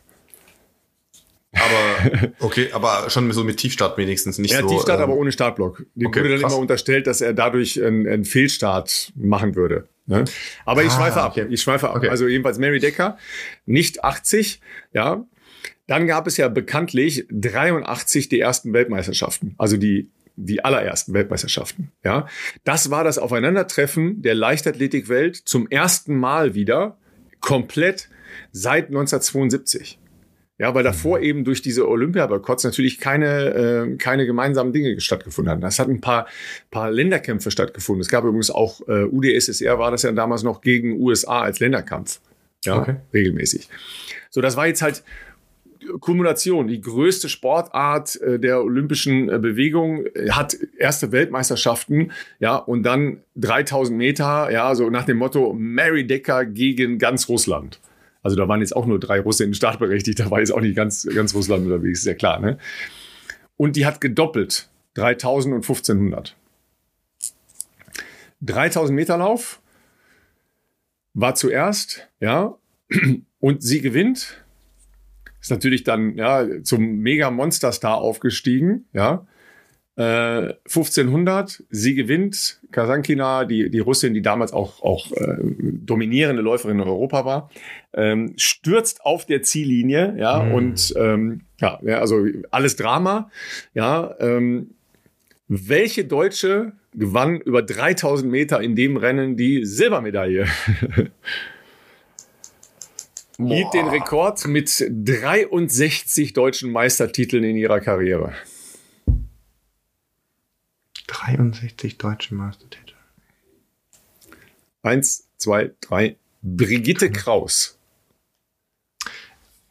Ah, Die hatten, hatten wir nicht über die schon mal irgendwas hier Ja, erzählt weil sie immer Folge? noch beim ASV Kinder und Jugendliche betreut und ich sie halt regelmäßig Korrekt. bei den äh, Sportfesten äh, meiner kleinen Tochter äh, treffe.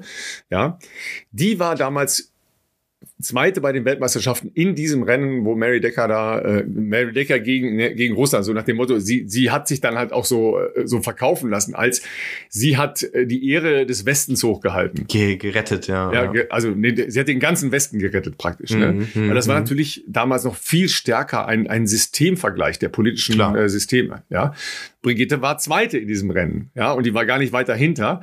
Also die war halt auch absolute Top, Top, Top-Läuferin. Da kommen wir gleich nochmal drauf zurück, ja, weil ja nur ein Jahr später, völlig überraschend, die Olympischen Spiele in Los Angeles waren. Und in Südkalifornien hat die Karriere von Mary Decker begonnen. Ja, als Schulmädchen irgendwo Mhm, an der, äh, an der Highschool. Highschool. Jetzt kommen wir zur Gegenspielerin. Die Gegenspielerin heißt Zola Butt. Klickt irgendwas? Nie gehört. Nie gehört.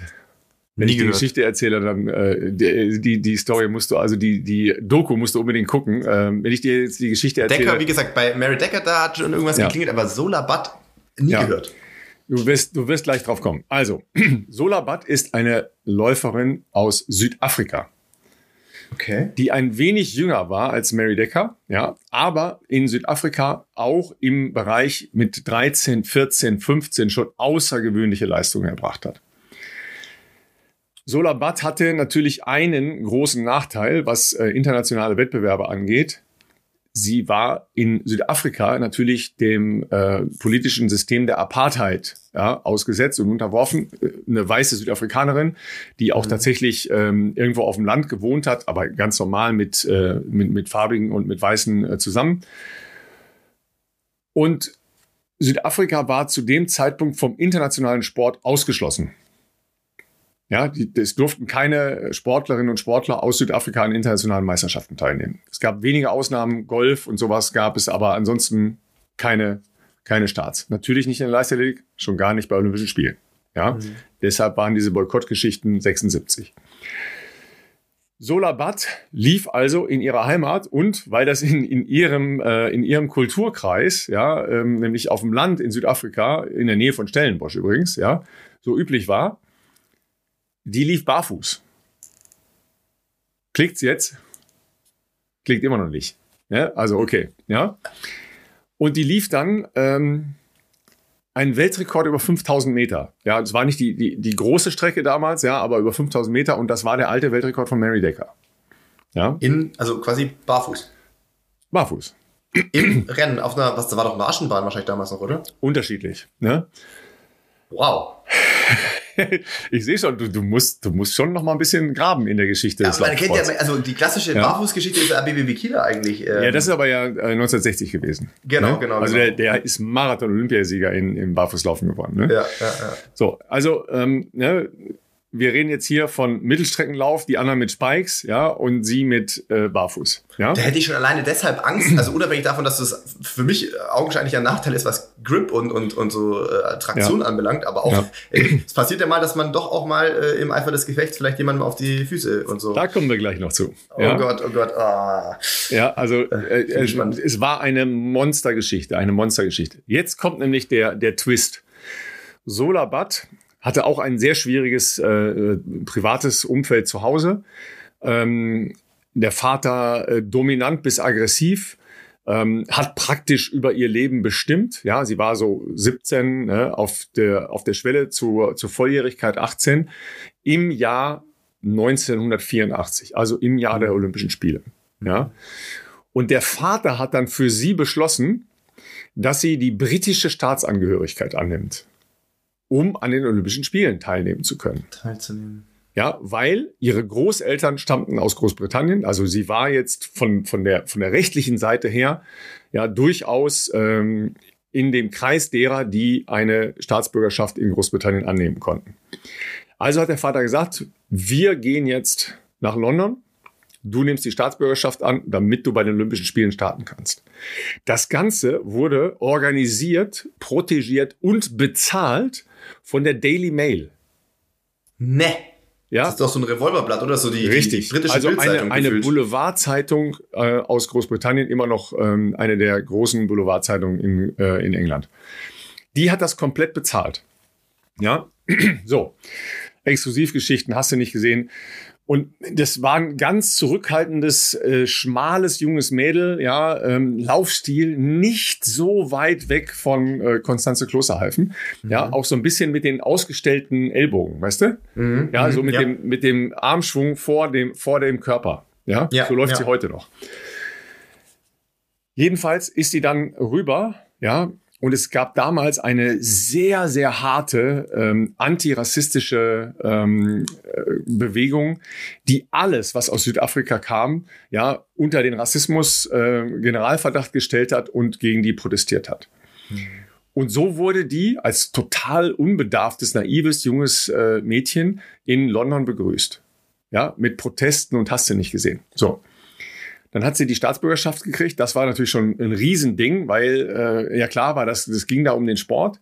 Ja, ging natürlich viel schneller als bei anderen, ähm, zum Beispiel halt auch schwarzen Südafrikanern, die äh, politisches Asyl beantragt haben und so weiter. Ja, äh, da hat das sehr viel länger gedauert und bei dir, bei ihr war das eine Sache von wenigen Wochen, protegiert von der Daily Mail.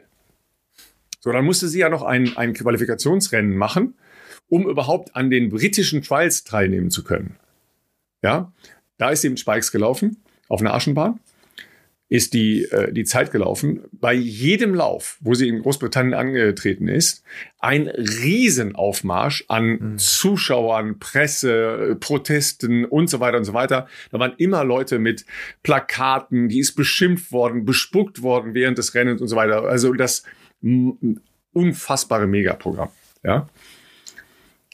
So, dann qualifiziert sie sich für die Trials, ja, dann läuft sie die Trials, dann läuft sie Weltrekord bei den Trials, ist also startberechtigt für die Olympischen Spiele. Entzweit sich mit ihrem Vater und sagt zu ihrem Vater, du bitte nicht mitkommen zu den Olympischen Spielen. Ja? So. Die also schon im, im, im totalen Ausnahmezustand, ja, weil natürlich diese Proteste und alles in den USA weiterging. Ja, hm. weil sie war ja ein eine gefährliche Konkurrentin für Darling Mary Decker. Ja? Und Mary Decker sollte eigentlich nichts anderes als die Goldmedaille abholen und äh, einmal äh, durch Los Angeles getragen werden. Das ist so. Ja? ja. Die hat sich dann halt den, diesen Weltrekord da über 5000 Meter von Solabat zurückgeholt. Ja, und äh, Leute, ihr müsst euch alleine die Bilder angucken, wie damals bei diesen Sportwesten da gelaufen wurde und die Leute da im, im Ziel ankamen, ja. Also das ist so ähnlich, wenn man, wenn ihr euch die Runners Night in, äh, in Wien jetzt zuletzt anguckt, ja, oder so ein, so ein, äh, so ein kleines äh, Lauf internationales in Koblenz, wo ein paar Leute ein bisschen näher an, an den Läuferinnen und Läufern dran stehen. Da standen alle komplett auf der Bahn. Wirklich? Ja, Kind, Hund, Katze, Maus, 300 Fotografen, everybody. Da hast du gedacht, was ist da los? Also das müsst ihr euch wirklich angucken. Das ist total crazy, total crazy. Aber sowohl in USA als auch in, ähm, in Südafrika und auch in Großbritannien. Das war damals offensichtlich so üblich. Ich weiß nicht, wie und wann sie es geschafft haben, die Menschen hinter die Absperrung zu kriegen, aber es ist ganz anders als heute. Krass. Olympische Spiele, Finale über 3000 Meter. Das große Ding, ja, Los Angeles, Südkalifornien, ausverkaufte Hütte. Mary Decker, der ganz große äh, Star dieser Veranstaltung, ja, mittendrin Brigitte Kraus. Ja, war auch in diesem Finale, logischerweise. Dann geht's los, ja. Vier Läuferinnen setzen sich ab. Ähm, Solabat, Mary Decker, eine ähm, Rumänin, Puica. Rumänien war damals das einzige Ostblockland, das in, äh, in Los Angeles gestartet ist, so wie Großbritannien in, in Moskau. Und die zweite Britin. Ja, die setzen sich ab. Brigitte Kraus hatte von Anfang an Probleme, konnte nicht folgen. Ja, Runde um Runde. Decker läuft komisch. Ja, so, so ein bisschen zurückhaltend, war eigentlich gar nicht ihr Stil, war eigentlich eher so eine Frontrunnerin. Mit einem sehr guten Kicker aber hinten raus. Ja, Solabat, barfuß. Auf der Tatanbahn. Im Krass. Olympiastadion. 90.000 Menschen. Ja. Dann ist Solabat nach vorne gegangen. Vorher ist sie schon mehrfach getreten worden, ja, und hatte blutige Füße. Ja. Dann geht sie nach vorne. Die biegen zweieinhalb Runden vor Schluss wieder auf die Zielgerade ein. Nach zehn Metern auf der Zielgeraden verhakt sich Mary Decker, die so schräg hinter äh, Solabat laufend äh, unterwegs war, in den nackten Füßen von Solabat vor ihr und stürzt. Äh. Ja, und stürzt und staucht so ganz komisch auf ihrem linken Bein, ja, stürzt, fällt, fällt in den Innenraum, schaut einmal irgendwie, sieht, die sind halt weg, bleibt schmerzverzerrt und, äh, und weinend liegen. 90.000 Leute buhen Solabat aus. Ja. In deren Kopf spielt sich das gesamte Kino der letzten zweieinhalb Jahre ab. Ja. Und sie beschließt für sich, ich will gar nicht auf diesem Siegerpodest stehen, weil da werde ich ja wieder nur demütigt. Und trudelt das Rennen aus, wird am Ende siebte. Die Rumänin Krass. gewinnt. Ja. Damit war es natürlich noch nicht vorbei. Ja. Solabat hatte eigentlich beschlossen, in dem Rennen beschlossen, dass sie nie wieder laufen wird. Und dass sie auch nicht mehr nach London zurückgeht und dass sie auch nicht mehr für Großbritannien startet, sondern dass sie einfach nach Hause will, nach Südafrika. In der Pressekonferenz nachher, ja, äh, äh, erst eins muss ich noch vorschieben, ähm, der Mann von äh, Mary Decker war ein Diskuswerfer, ja, ein, ein herzensguter Typ, der sie sicher vor vielen äh, schlimmeren Dingen bewahrt hat der hat sie dann letztlich aus dem Innenraum rausgetragen. Das war so ein ikonisches äh, Bild, ja, so ein, ein, relativ großer Typ, halt kräftiger Typ, der dieses äh, Leichtgewicht da äh, aus dem Stadion getragen hat. Mhm. Aus irgendeinem Grunde haben sie dann gemeint, es wäre eine gute Idee, die auch noch zur Pressekonferenz zu bringen. Oh Gott. Und da hat sie dann Solabat beschuldigt, ja, sie hätte sie zu Sturz, äh, zu Fall gebracht. Aber sie ist doch hinter der anderen gelaufen. Also ich meine, du kannst exactly. ja nicht dafür, was ja, Leute ja. hinter dir machen. Die Bilder, also. die Bilder sind so eindeutig, ja. Und ähm, da hat sich dann halt ähm, natürlich auch in der Öffentlichkeit sehr schnell ein anderes Bild von ihr ähm, rauskristallisiert, weil die Bilder halt so eindeutig waren, dass ja, sie ja, lief ja. dahinter und sie, sie hatten ja, nicht ja, du weißt es selber, einen, einen, normalen Lauffehler, das passiert halt in so Mittelstreckenrennen, dass man sich Klar. mal verhakt und so weiter. Ja, es war halt äh, einfach ein Laufunfall, fertig, peng, ja, und dann liegst du halt da. Es ist aber dein Ding gewesen. Weißt du, zweimal Olympia verpasst, obwohl du die Weltbeste, ja. da war es dann, ne, du sollst das Teil da abholen, dann kommt diese kleine äh, Südafrikanerin mit der ganzen politischen Vorgeschichte und so weiter. Ja, ja. Und dann äh, kommen die beiden sich in die Quere und, und du stürzt und liegst da im Innenraum und die Zuschauer äh, drehen komplett leer. Ja. Und dazu gibt es eine Doku, die heißt The Fall. Ja, bei RTL Plus. Leute, Schaut euch das an. Da sind so viele psychologische Facetten natürlich noch am Rande dabei. Es ist wirklich crazy shit. Ja, The Fall. Äh, ähm, kurz nochmal. Aktuelle, kurz noch mal. aktuelle Doku? Hm, nee, ist ein bisschen älter, aber die okay. äh, ist, noch, äh, ist noch da drin. Okay. Also wir haben sie ja gerade geguckt. Ähm, kurz noch den äh, Post, äh, Post Olympic Live. Ähm, Mary Decker hat sich 1996 nochmal für Olympische Spiele qualifizieren wollen. Ja. Hat es auch äh, geschafft, meine ich sogar, bin jetzt aber gar nicht ganz sicher. Aber hatte leider eine positive Probe. Aha. Ihr Coach damals? Alberto Salazar bitte nicht, oder? Alberto Salazar. Nein, ach komm, Eugene. das ist. Eugene. Ah. Alberto Salazar, Coach Eugene, Alberto Salazar. Äh, irgendwie ja. also ich habe gerade so überlegt, was ist so, was fällt mir aus der Ost, äh, Entschuldigung, aus der Westküsten-Connection noch ein und so aus der Zeit, was war dann gerade so nach dem Ende seiner aktiven Karriere und ich wusste, ja. dass er in der Zeit angefangen hat zu coachen irgendwie dann doch nicht so überraschend, dass äh, nee. aus dem Ende der 80er nee. das so bis in die, in die aktuellen Jahre jetzt nicht mehr ganz, ja, ja. das auch schon ein paar ja. Jahre zurück mitgeschwappt ist. Ja, Wahnsinn, ne? Ja. Und Solabat, äh, ähm, übrigens, ähm, Mary Decker kann ähm, eigentlich nicht mehr joggen, ja, weil sie da mit ihren Sehnen und äh, ein paar andere Arthritis und solche Geschichten äh, kann äh, eigentlich nicht mehr, nicht mehr joggen. Ähm, Solabat ist dann ähm, tatsächlich nach Südafrika zurückgegangen ja, hat versucht erstmal aus diesem ganzen Wahnsinn rauszukommen, sich halt auch ein bisschen mal äh, zu sortieren und so weiter. Hat dann ähm, später geheiratet und ist nach North Carolina umgezogen, nee, South mhm. Carolina, ähm, und hat dann auch noch an verschiedenen Ultraläufen teilgenommen. Ach krass. Ja, läuft, läuft immer noch regelmäßig. Solabat gegen Mary Decker. Ja, also Brigitte Kraus. Brigitte Kraus hat in dem äh, Lauf aufgegeben weil sie äh, Übelkeit, starke Übelkeit hatte und keine Luft mehr bekam. ja, wurde dann anschließend ein Überdruck in der, äh, in der Lunge diagnostiziert und musste medikamentös okay. behandelt werden. Ja. Aber 63 Mal deutsche Meisterin. Hey, Leute. Ne? Ja, schlimm, dass ich das nicht äh, auf dem Schirm hatte. Aber gut, das sind natürlich Zeiten, die liegen alle schon ein bisschen weiter zurück, logischerweise. Da würdest du wahrscheinlich heute, gehen wir am Wochenende, nee, wann ist das nächste die, Woche? Wann, die, die, sich mit klassischer, die sich mit klassischer Musik äh, befassen, ne? die können auch nicht sagen, Beethoven ist schon lange tot. das stimmt natürlich. Aber ich glaube, wenn wir jetzt zu deutschen Meisterschaften gehen und da eine Umfrage machen bei allen ja, aktuellen Mittelstreckenläuferinnen und Läufern, wird es wahrscheinlich nicht so viele geben, wenn wir sagen, nee. hey, es gab jemanden, der 63 Mal Deutsch Philipp, dafür genau, sind wir um doch diese, da. Ja? Um diese Informationen weiterzutragen an zukünftige Generationen auch. Ähm, Genau. Ähm, Ralf, warte mal, ist nicht, also du bist jetzt am Wochenende in Frankfurt, richtig? Ja. Für die Ironman-Übertragung, die ja. natürlich wieder in der Sportschau laufen wird. Ihr wisst, wo ihr da einschalten also könnt, wird, Livestream, äh, die oder? Die wird in der Sportschau und die wird aber vor allen Dingen im HR-Fernsehen komplett live übertragen. Ah, okay, krass. Dann im HR-Fernsehen komplett live, sonst wahrscheinlich natürlich auch per Stream, nehme ja. ich an. Ja, Stream und ähm, YouTube. Sind nicht am Wochenende aber auch deutsche Meisterschaften? Nein, die sind nächstes Wochenende. Da fahre ich ah, dann okay. danach hin.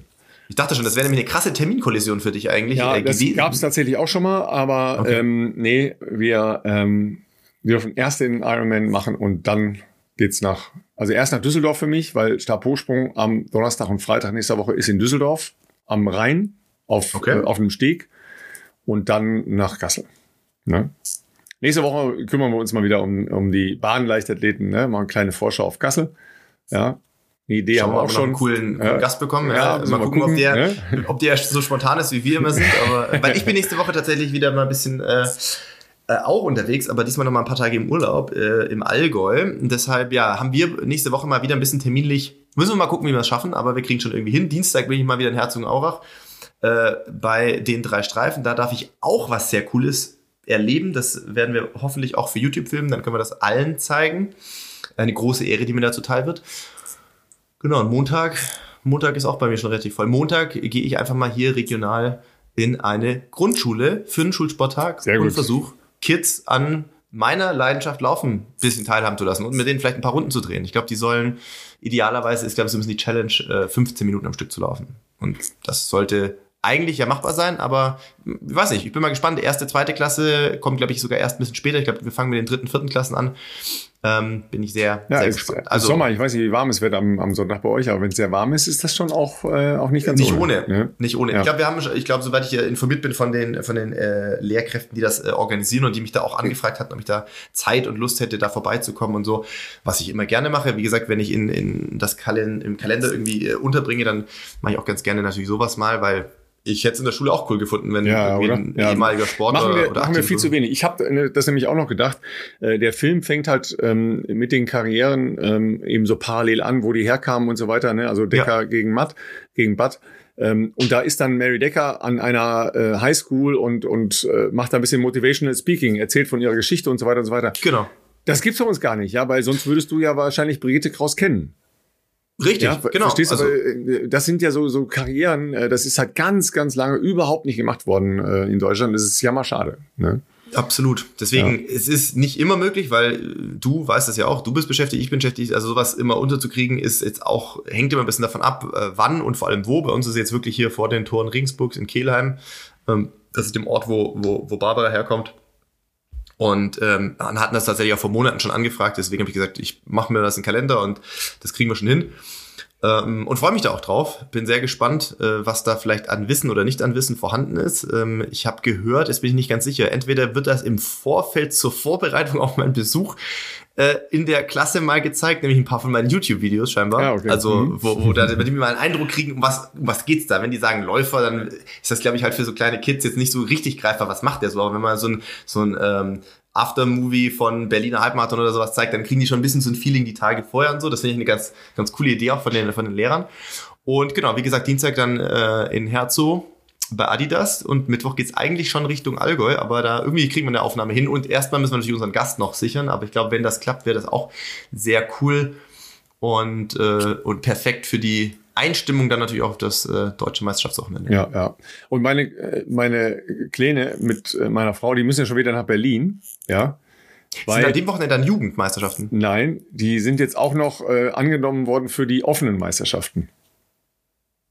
Also für die Erwachsenenmeisterschaften. Ja, das Ah, okay, kam, wow. kam, kam vorgestern der Bescheid, seitdem hier schon komplette Aufregung natürlich wieder. Ne? Ähm, insgesamt sechs von unseren Mädels aus dem Verein ähm, und die schwimmen alle drei Staffeln, also viermal 100, äh, viermal 100 Lagen und viermal 200. Stark. Und ähm, Ella darf äh, 50 Brust schwimmen. Äh, ist natürlich jetzt schon wieder total aufgeregt, ne? weil große deutsche Meisterschaften waren sie ja letztes das ist Jahr auch nochmal eine schon. andere Nummer. Da Ja, sind sie aber ja. letztes Jahr nur eine Staffel geschwommen und jetzt ähm, da schon ein etwas größeres Programm. Ne? Also ja, ist, ist äh, völlig cool, weil wir haben ja jetzt äh, gestern äh, erst unseren, äh, unseren Gold- und Bronzemedaillengewinner ähm, begrüßt in Köln. Er kam gestern zurück ähm, von den Special Olympics World Games. Ähm, wir haben ja zwei äh, geflüchtete ukrainische Jungs, die äh, Zwillinge, ja, die ähm, autistisch und ähm, intelligenzgemindert sind und äh, deshalb da startberechtigt waren. Aber leider durfte nur einer starten. Aber der hat halt äh, für das Team Ukraine dann äh, Bronze und Gold geholt und den haben wir gestern empfangen. Es Stark. war sehr, also es war sehr schön. War sehr, sehr schön. Ja. Wir hatten ja. alle ein bisschen Tränen, ne, weil äh, der ist halt auch irgendwie sehr, sehr sweet und so und äh, WDR war da. Ähm, Cool. Da gibt's halt ein, ein Programm für eigentlich für Flüchtlinge, das jetzt halt sehr stark halt auch auf Ukraine ausgerichtet ist. WDR for You heißt es. Hm. Und äh, die haben dann da auch äh, ukrainisch mit denen gesprochen. Das ist dann natürlich noch ein bisschen näher als, äh, als Deutsch. Die sind so ein gutes Jahr inzwischen in, in Deutschland und ähm, die ganze Familie äh, sind am ersten Tag des Krieges äh, geflüchtet. Ne? Weil das natürlich mit, äh, mit zwei so Jungs dann im Krieg, das ist halt, das, das, das würden die nicht verarbeiten können. Ne? Das ist äh, Klar. too much. Das ist natürlich so schon Wahnsinn, aber ja, so kleine positive Dinge im Leben. Ne? Sehr, sehr cool. Sehr. Deshalb schon wieder Monster, Monster-Wochenende. Ne? Ich jetzt Ironman, ja, da kommen die Mädels mal mit und dann gehen wir äh, Ironman, lass doch mal eben mitlaufen. Lass uns spontan mal mitmachen. Also, wenn ich, wenn ich eines äh, nicht empfehlen kann, also ich habe heute schon empfohlen, nicht einen Marathon unvorbereitet zu laufen, dann auf gar keinen Fall einen Ironman unvorbereitet. Das äh, ist auf jeden Fall zum Scheitern Aber äh, da hat, äh, sagen wir mal, da ist es zumindest, ich meine, gut, 3,8 Kilometer schwimmen ist, das ist auch schon ein Brett, ne? Das muss man halt einfach Das, sehen. äh, Ja. Also ganz ehrlich, das schaffen nicht. Das, wenn wir jetzt eine Umfrage Ja. machen in der Regensburger Innenstadt, wie viele Menschen sich zutrauen, 3,8 Kilometer am Stück zu schwimmen, Ja, dann das wirst ist du da wahrscheinlich unter 100 Ja, keine das ist, 5 ist haben. ganz klein, ganz klein, ja. Fünf, da kommst du mit den weniger. Weniger. Ja. Ich glaube auch weniger. Ja, ja, weniger. Ja. Also fangt erstmal mit Laufen an. Ne? Vielleicht Fang an mit diesem Laufen Wochenende an, ein bisschen mit, laufen ähm, gehen. Ne? Mit Massage an. Äh, ich ich, ich gehe jetzt nochmal zum. Physio. Ich bin sehr froh, dass mein äh, Physio und auch mein Freund Jan, der ja auch bei uns äh, vor vielen Folgen, vor sehr vielen Folgen, er war glaube ich im ersten Jahr bei uns mal Ja, äh, zu Gast, Jan ja. Kerler. Ähm, äh, dass ich auch als nicht mehr Leistungssportler trotzdem, wenn ich äh, mal was brauche, vorbeikommen kann. Und ich habe schon vor, vor Rot gesagt, du Jan, nächste Woche, du, ich könnte glaube ein, zwei Termine gebrauchen. Und äh, er kam dann schon am Dienstag äh, ins Behandlungszimmer, hat mich so angeguckt. Wie schlimm ist es? Ich sag schon ziemlich schlimm. sagt, ja, du wirst, du wirst älter, aber nicht immer smarter, was solche Dinge anbelangt. ja, ja, in diesem Kontext schönen Gruß an deine Frau. die dann auch schon dir geschrieben hat, bitte bring ihn nicht auf weitere dumme Ideen. genau. Genau. Lieben, dann äh, sagen wir bis nächste Woche. Wir freuen uns auf euch. Ähm, wir freuen uns äh, auf die Motivationsnachrichten für den äh, Regensburg-Triathlon am 6. August. Ja? Und dann wünschen wir euch äh, ein gutes Wochenende. In diesem Sinne, wir hören uns nächste Woche. Macht's gut. Ciao, ciao.